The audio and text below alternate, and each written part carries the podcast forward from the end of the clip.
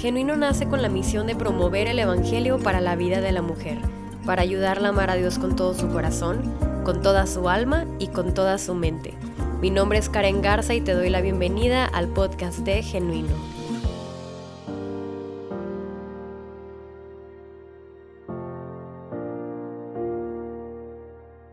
Hola, ¿cómo están? Nuevamente les damos la bienvenida al podcast de Genuino. Como dije en el primer episodio, estoy muy contenta de que tengamos esta nueva plataforma para seguir creciendo juntas.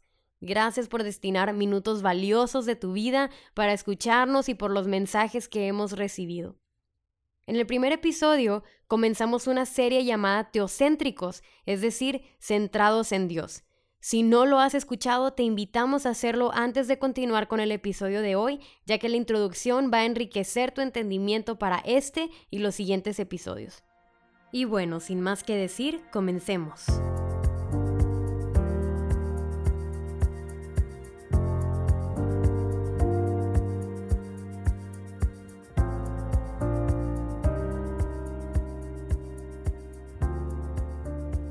Hoy continuamos con la serie Teocéntricos. A partir de este episodio veremos cómo se ve ser centrado en Dios en diferentes áreas de nuestra vida. El día de hoy vamos a comenzar con el tema de mayordomía teocéntrica. Un sinónimo para mayordomía es administración, y tal vez lo primero que se viene a tu mente al escuchar la palabra administración es el dinero, las finanzas, empresas, pero la mayordomía es mucho más que todo esto. Sin embargo, para entender correctamente la mayordomía, primero debemos de entender unas cosas acerca de Dios. Vamos a Génesis 1.1. Dice, en el principio creó Dios los cielos y la tierra.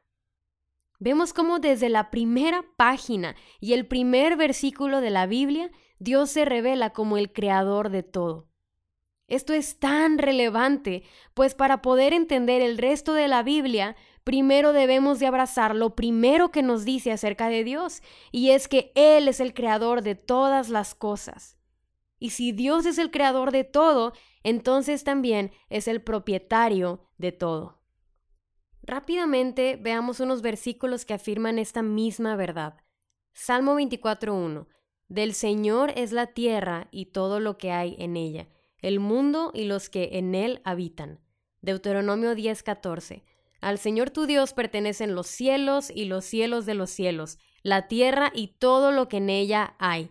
Levítico 25, Además, la tierra no se venderá en forma permanente, pues la tierra es mía, porque ustedes son solo extranjeros y peregrinos para conmigo. Y por último, Job 41:11. ¿Quién me ha dado algo para que yo se lo restituya? Cuanto existe debajo de todo el cielo es mío. Creo que queda bastante claro. Dios es el dueño de absolutamente todo, no nosotros. Es terrible nuestra presunción. El hombre cree que es el dueño y el rey del mundo. Tomamos derechos que no nos corresponden. Creemos que somos la autoridad final sobre la creación, olvidando que incluso nosotros somos creación. Ni tú ni yo somos los propietarios, porque ni tú ni yo somos los creadores. Es más, para estirar un poco más tu mente acerca de esto, veamos la ocasión en la que Job estaba cuestionando a Dios y cómo Dios respondió ante su presunción. Les leeré Job 38 del 2 al 11. Dice, ¿Quién es este que oscurece el consejo con palabras sin conocimiento? Ciñe ahora tus lomos como un hombre, y yo te preguntaré, y tú me instruirás. ¿Dónde estabas tú cuando yo echaba los cimientos de la tierra? Dímelo si tienes inteligencia. ¿Quién puso sus medidas, ya que sabes? ¿O quién extendió sobre ella cordel? ¿Sobre qué se asientan sus basas? ¿O quién puso su piedra angular cuando cantaban juntas las estrellas del alba y todos los hijos de Dios gritaban de gozo?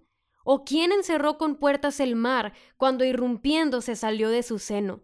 Cuando hice de una nube su vestidura y de espesa oscuridad sus pañales, cuando sobre él establecí límites, puse puertas y cerrojos, y dije, hasta aquí llegarás, pero no más allá, aquí se detendrá el orgullo de tus olas.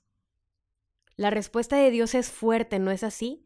Es una confrontación fuerte pero necesaria para hacernos entender nuestro lugar como creación y el lugar de Dios como creador. Él es el propietario y no nosotros. Cuando entendemos y abrazamos esta verdad, es que ahora podemos pasar a hablar sobre la mayordomía. Dios es el dueño de todo, y con su derecho de propiedad puso al hombre y a la mujer como los administradores de lo que pertenece a él. Y como mayordomos o administradores, debemos de actuar conforme a la voluntad del dueño en su nombre y para su gloria. Esta verdad aplica para todos, tengamos fe en Jesús o no, pues aunque suene fuerte, esta verdad no necesita la aceptación de los hombres. Dios es el dueño de todo y llegará el momento en el que todos debamos rendir cuentas a Dios sobre si fuimos buenos o malos mayordomos de lo que Él nos confió. Pero, ¿qué nos ha confiado Dios? En Génesis 1 del 26 al 29 dice, y dijo Dios, Hagamos al hombre a nuestra imagen, conforme a nuestra semejanza, y ejerza dominio sobre los peces del mar, las aves del cielo, los ganados, la tierra, y sobre todo reptil que se arrastra sobre la tierra. Dios creó al hombre a imagen suya, a imagen de Dios los creó, varón y hembra los creó. Dios los bendijo y les dijo, sean fecundos y multiplíquense, llenen la tierra y sométanla, ejerzan dominio sobre los peces del mar, las aves del cielo y sobre todo ser viviente que se mueve sobre la tierra. También les dijo Dios, miren, yo les he dado a ustedes toda planta que da semilla que hay en la superficie de toda la tierra y todo árbol que tiene fruto que da semilla. Esto les servirá de alimento. ¡Qué responsabilidad! Dios puso al hombre y a la mujer como administradores de la tierra y todo lo que hay en ella. Vemos en estos pasajes que Él nos confió la tierra, sus habitantes y todos sus recursos. Pero no se queda ahí. Más adelante Santiago afirma que Dios no solo nos dio la tierra y todo lo que hay en ella, sino que nos dice que todo lo que tenemos es debido a la generosidad divina. En Santiago 1.17 dice, Toda buena dádiva y todo don perfecto viene de lo alto, del Padre de las Luces. Es decir, tu esposo, tu trabajo, tus fuerzas, la provisión, la lluvia, el aire, tus hijos, tu iglesia, tu salud, todo. Es más, incluso mucho antes de darnos todo esto, nos dio algo más. Génesis 2.7 dice, entonces el Señor formó al hombre del polvo de la tierra y sopló en su nariz aliento de vida y fue el hombre un ser viviente.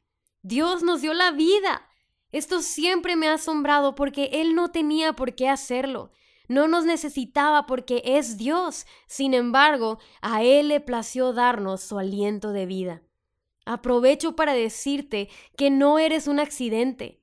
Quizá tus padres no te tenían en sus planes, pero Dios sí. Tú y yo somos el producto intencional de su aliento de vida. Y algo todavía más asombroso que darnos la vida fue que Él nos dio a su Hijo. Aún en nuestros pecados y delitos, a Dios le plació darnos lo más valioso del cielo, a Jesucristo y a sus hijos nos dio la fe, nos dio un nuevo corazón, nos dio su perdón, nos dio su Espíritu Santo y nos dio la vida eterna. ¿Te das cuenta? Todos los días somos receptoras de la generosidad divina. Todos los días somos participantes de su provisión. Nada tenemos que no venga de Dios. Precisamente esto es lo que Pablo quiere que entendamos. Él dice en 1 Corintios 4:7, porque ¿quién te distingue? ¿Qué tienes que no recibiste? Y si lo recibiste, ¿por qué te jactas como si no lo hubieras recibido? Todo lo que tenemos lo hemos recibido. Cualquier don, cualquier revelación, cualquier talento, habilidad, posesión, atributo, influencia, todo. Por lo que no hay lugar para el orgullo porque es un regalo. Todo, absolutamente todo lo que tenemos viene de Dios. Pero no es suficiente reconocer que todo lo que tenemos es y viene de Dios, sino que también debemos reconocer que todo lo que tenemos es para Dios. La mayordomía teocéntrica reconoce que todo lo que tiene es herramienta que Dios da para sus propósitos. Dios tiene su agenda, tiene sus propósitos y Él nos ha hecho mayordomos de todo lo que nos ha prestado para tener el privilegio de contribuir a ellos. por lo que un mayordomo centrado en Dios será caracterizado por la disposición de usar todo lo que tiene para la gloria de Dios, para el avance de su reino y para bendecir a los demás, pues un buen mayordomo tiene como propósito dar fruto para Dios. Si tienes por ahí tu Biblia, vamos juntas a Mateo 25 del 14 al 30. El título es Parábola de los talentos. Se los voy a leer, dice, porque el reino de los cielos es como un hombre que al emprender un viaje llamó a sus siervos y les encomendó sus bienes. Y a uno le dio cinco talentos, a otro dos y a otro uno, a cada uno conforme a su capacidad y se fue de viaje. El que había recibido los cinco talentos enseguida fue y negoció con ellos y ganó otros cinco talentos. Asimismo, el que había recibido los dos talentos ganó otros dos. Pero el que había recibido uno fue y cavó en la tierra y escondió el dinero de su señor. Después de mucho tiempo vino el señor de aquellos siervos y arregló cuentas con ellos. Y llegando el que había recibido los cinco talentos, trajo otros cinco talentos diciendo, Señor, usted me entregó cinco talentos, mire, he ganado otros cinco talentos. Su señor le dijo, Bien, siervo bueno y fiel, en lo poco fuiste fiel, sobre mucho te pondré entra en el gozo de tu Señor. Llegando también el de los dos talentos, dijo, Señor, usted me entregó dos talentos. Mire, he ganado otros dos talentos. Y su Señor le dijo, Bien, siervo bueno y fiel, en lo poco fuiste fiel, sobre mucho te pondré. Entra en el gozo de tu Señor. Pero llegando también el que había recibido un talento, dijo, Señor, yo sabía que usted es un hombre duro, que ciega donde no sembró y recoge donde no ha esparcido, y tuve miedo y fui y escondí su talento en la tierra. Mire, aquí tiene lo que es suyo. Pero su señor le dijo, siervo malo y perezoso, ¿sabías que ciego donde no sembré y que recojo donde no esparcí? Debías entonces haber puesto mi dinero en el banco y al llegar yo hubiera recibido mi dinero con intereses. Por tanto, quítenle el talento y dénselo al que tiene los diez talentos, porque a todo el que tiene más se le dará y tendrá en abundancia pero al que no tiene, aún lo que tiene se le quitará, y al siervo inútil, échenlo en las tinieblas de afuera, allí será el llanto y el crujir de dientes. Ok, ¿qué pasa en esta parábola? En resumen, hay un hombre rico que encomienda sus bienes a tres siervos. A uno le dio cinco talentos, a otro le dio dos talentos y a otro le dio un talento. Paréntesis. Con talento no se refiere a una habilidad, sino a recursos que en este caso es monetario. Muy bien, cierro paréntesis. Dos de los siervos duplicaron los bienes que el hombre les encomendó, mientras que el otro siervo escondió el dinero y no obtuvo ninguna ganancia. Regresa el hombre rico y pide cuentas a los siervos. Él recompensa a los que multiplicaron los bienes y severamente castiga al que no. Tenemos que observar que el hombre que es castigado no es castigado porque recibió menos que los demás, ni tampoco porque no alcanzó la producción de los otros dos siervos. Él fue condenado porque no dio fruto. El punto de esta parábola es que usemos lo que Dios nos ha dado, sea mucho o sea poco, para los propósitos de Dios. No importa cuánto recibimos, ya que siempre habrá alguien que recibió menos y alguien que recibió más que nosotros. Pero lo que importa es lo que hagamos con lo que recibimos. Dios recompensará la fidelidad de sus mayordomos. Es importante entender que esta parábola no tiene como fin decir que un cristiano puede perder la salvación si no tiene un buen desempeño como mayordomo, sino que nos explica que una evidencia de un cristiano verdadero es que con lo que Dios le ha dado y en donde Dios lo ha puesto, va a dar fruto.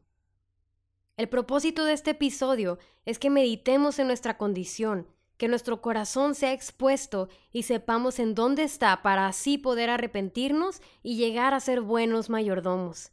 Seamos honestas y preguntémonos si realmente reconocemos que todo lo que tenemos viene de Dios y si estamos haciendo buen uso de ello para Dios. Como vimos, la mayordomía incluye cada aspecto de nuestra vida, pero hoy quiero enfocarme en dos, nuestra economía y nuestro tiempo. Escogí estos dos recursos porque estos hablan fuertemente sobre el lugar que Dios tiene en nuestro corazón. Estos dos recursos han evidenciado la suplantación del lugar de Dios en millones de corazones. Muy bien, estamos a punto de tener una cirugía a corazón abierto. Esto puede doler, pero tranquila, es bueno, ya que tener un diagnóstico certero es indispensable para nuestra sanidad. Empecemos con la economía. ¿Cómo usas tu dinero? ¿En qué lo gastas? ¿Para qué quieres dinero? No tiene nada de malo destinar y ahorrar dinero para comprarte una casa, un carro, etc. Pero si las respuestas a estas preguntas son en su mayoría posesiones, deleites y riquezas temporales, esto demostraría que nuestra economía no está centrada en Dios, sino en nosotras mismas. Muchas de nosotras tenemos en nuestras redes sociales Karen Garza, sierva de Dios, también cantamos el domingo con las manos levantadas, hazme un siervo para tu gloria. Pero algo que realmente expone a quién servimos es el manejo de nuestra cartera. Primera de Timoteo 6:10 dice esto, porque raíz de todos los males es el amor al dinero, el cual codiciando algunos se extraviaron de la fe y fueron traspasados de muchos dolores. El dinero ha hecho tropezar a tantos cristianos promete seguridad y deleites que al final siempre fallan. Para nuestra enseñanza, estamos rodeados de ejemplos de personas que adquirieron todo lo que quisieron y aún así se declararon insatisfechos. Quiero recalcar que el versículo no dice que el dinero es malo, sino que el amor al dinero lo es. Debemos entender que ser rico no es pecado, Dios es rico y es perfecto. El pecado es cuando idolatramos la riqueza. Como dice el francés Alejandro Dumas, el dinero es un buen siervo, pero un mal amo. Es verdad, el dinero es un pésimo amo, pero con sabiduría puede ser un excelente siervo para la gloria de Dios. Cuando nos encontramos sirviendo al dinero en vez de servir a Dios, nos encontramos adorando al dinero y no a Dios. Amada, esto es idolatría. Calvino lo dijo muy bien, nuestro corazón es una fábrica de ídolos. Dios conoce nuestra tendencia idólatra, por lo que en el Antiguo Testamento manda a su pueblo a dar el diezmo. ¡Ah, el diezmo! El diezmo es una de las doctrinas más rechazadas por el mundo y menos amadas por la Iglesia. La razón de esto es porque atenta contra nuestra idolatría al dinero. Dios es muy sabio y en Deuteronomio 14:23 nos dice el propósito de separar el diezmo para Dios. Dice, el propósito de los diezmos es que aprendas a poner a Dios siempre en el primer lugar de tu vida. En otras versiones dice, para que aprendas a temer siempre al Señor tu Dios. Con temer se refiere a dar reverencia, a apreciar, a valorar y desear honrarle sobre todo. Dios no necesita nuestros diezmos. Las que necesitamos darlo somos nosotras. Dar el diezmo es para nuestro beneficio. Muchas personas han argumentado que el diezmo ya no es obligatorio para el cristiano, pues es parte de la ley de Dios que Cristo cumplió por nosotros. Sin embargo, ese argumento es muy débil, ya que en el Nuevo Testamento vemos a la iglesia no dando el diezmo, sino dando todo lo que tenían. El diezmo sin duda es un buen comienzo, pero como personas regeneradas que reconocemos que todo lo que tenemos viene de Dios, Vamos a buscar dar más y más para la expansión de su reino y el cuidado de nuestro prójimo. No debemos de ignorar la agenda de Dios revelada en su palabra. La Biblia nos enseña a dar, nos enseña a proveer para nuestros pastores y maestros de la palabra. Es triste que las personas que dedican su vida al servicio a Dios a través del servicio a su iglesia estén preocupados por su mantenimiento y el de su familia. La Biblia nos enseña a ser generosos y suplir las necesidades de los más vulnerables. Nos anima a compartir el pan, nuestro hogar y todo lo que tenemos, aún con nuestros enemigos. Nos enseña a gozarnos más en dar que en recibir. A nuestra carne no le gustará nuestra generosidad, pero por el Espíritu Santo haz morir las obras de la carne y sé generoso. La generosidad es buena para nuestra alma, ya que nos ayuda a mantener a Dios en el trono de nuestro corazón. Así que de ahora en adelante, considera cada acto de generosidad como una declaración de que Dios está sentado en el trono de tu corazón. En 2 de Corintios 8 del 3 al 9 vemos cómo Pablo habla a la iglesia en Corinto sobre la generosidad extravagante de la iglesia de Macedonia. Pablo busca estimular a los corintios a la generosidad poniéndole el ejemplo de los macedonios. Pero después menciona el mayor ejemplo de generosidad en el versículo 9. Les recuerda a Jesús, quien siendo rico se hizo pobre para que mediante su pobreza fuéramos hechos ricos. Piensa en esto. Jesús, teniéndolo todo, se hizo pobre voluntariamente a través de la encarnación. Él no estimó el ser igual a Dios como cosa a que aferrarse, sino que tomó forma de siervo, siendo obediente hasta la muerte, para que por su obra nosotros fuéramos ricos para con Dios, ya que recibimos la riqueza de su salvación, de su gracia, de su perdón, de su gozo y de su paz. No hay mayor estímulo para nuestra generosidad que recordar lo generoso que ha sido Dios con nosotros.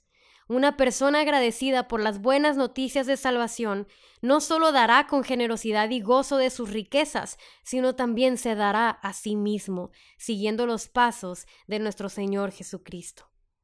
Continuemos con el último punto, nuestro tiempo. Si hay algo que se valore tanto como el dinero, es el tiempo. Todos conocemos la famosa frase el tiempo es oro. Y es verdad, nuestro tiempo en esta tierra es muy valioso ya que es limitado, por lo que el manejo de nuestro tiempo revela mucho acerca de nuestra adoración. Vimos que todo lo que tenemos viene de Dios, por lo que afirmamos que si hoy amanecimos es porque Dios nos ha regalado un día más. Sabiendo que Dios es quien sostiene nuestro corazón palpitando, ¿cómo gastamos nuestro tiempo?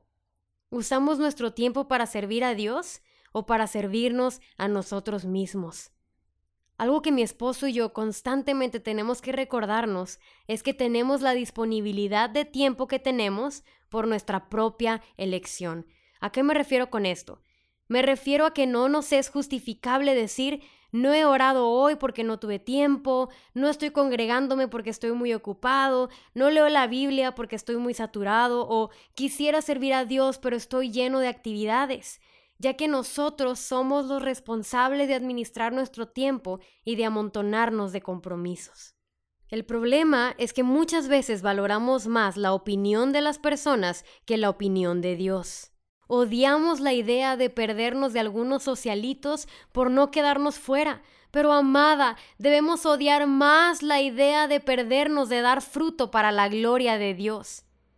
No digo que dejes de tener tiempo recreativo y de descanso, eso sería antibíblico. Lo que digo es que no permitas que la agenda del mundo te distraiga de la agenda de Dios. Sé diligente y diariamente usa tu tiempo y tus recursos para la gloria de Dios. Hay una frase de John Piper que me confronta cada vez que la leo. Dice, las redes sociales tienen un propósito eterno en Dios, demostrar que era mentira que no teníamos tiempo para Él. Dios nos ha dado el tiempo. Nuestro trabajo ahora es ser buenas mayordomos de los días que Él nos regala para usarlos conforme a su voluntad. Pero ¿cuál es la voluntad de Dios? Si la voluntad de Dios solo consistiera en que fuéramos salvos, en el instante en que creyéramos en Jesús nos moriríamos para ya estar con Él. Pero no es así. Dios nos ha llamado al ministerio. Por la obra de Jesús somos colaboradoras en la redención y santificación. Dios nos ha dado la gran comisión, nos ha dado el ministerio de la reconciliación. Tú y yo debemos de ser el eco del ruego de Dios a la humanidad, al arrepentimiento y fe en Jesús. ¿Cómo estamos usando el tiempo que Él nos regala? ¿Oras por sabiduría para el manejo de tu economía y de tu tiempo? Estamos usando nuestros recursos para que el mensaje más poderoso, es decir, el Evangelio, corra. Tu economía y tu tiempo están siendo invertidos para tus propios deleites o para la causa de Dios. ¿Quién está en el centro de tu tiempo y economía? ¿Tú o Dios? Querida amiga, no hay una mejor inversión de nuestro dinero y tiempo que gastarlo para Dios. La Biblia habla de recompensas, sí las habrá por nuestra fidelidad, pero en lo personal lo que más me conmueve y motiva es el simple hecho de escuchar a Dios decir de mí, buena sierva fiel. Este es el corazón de la mayordomía teocéntrica, busca ser fiel a Dios. La mayordomía es nuestro testimonio de obediencia y adoración a Dios. La mayordomía manifiesta nuestra fe en Jesús y nuestro deseo de servirle por amor. Y la buena noticia es que la mayordomía teocéntrica no es solo una administración con Dios en el centro, sino también una administración dependiente de Él. Como dice 1 Corintios 15:10, pero por la gracia de Dios soy lo que soy y su gracia no ha sido en vano para conmigo. Antes he trabajado más que todos ellos, pero no yo, sino la gracia de Dios conmigo. Terminemos con una oración. Señor, gracias por tu palabra. Gracias porque tú nos llamas misericordiosamente al arrepentimiento. Perdónanos porque muchas veces pecamos contra ti adorando a falsos dioses. Señor, sé tú el centro de nuestra vida y adoración. Líbranos de servirnos a nosotras mismas y ayúdanos a servirte a ti a través de nuestra economía, nuestro tiempo y todo lo que tú nos das. Te pido que tu amado Espíritu ponga en nosotras la convicción de que pertenecemos a Cristo, quien se dio a sí mismo por nosotras, junto con el fuerte deseo de servirte y la gracia para ser buenas mayordomos de lo que nos has confiado. Y todo esto te lo pedimos con el único fin de que en nuestra vida tú seas glorificado. En el nombre de Jesús. Amén. Ya sea que nos escuches desde el carro, desde el gimnasio o la cocina, queremos agradecerte por sintonizar el podcast de Genuino. Esperamos que este episodio haya sido de bendición y si es así te invitamos a compartirlo. Gracias, sigue leyendo tu Biblia, Dios te bendiga y nos vemos el siguiente episodio.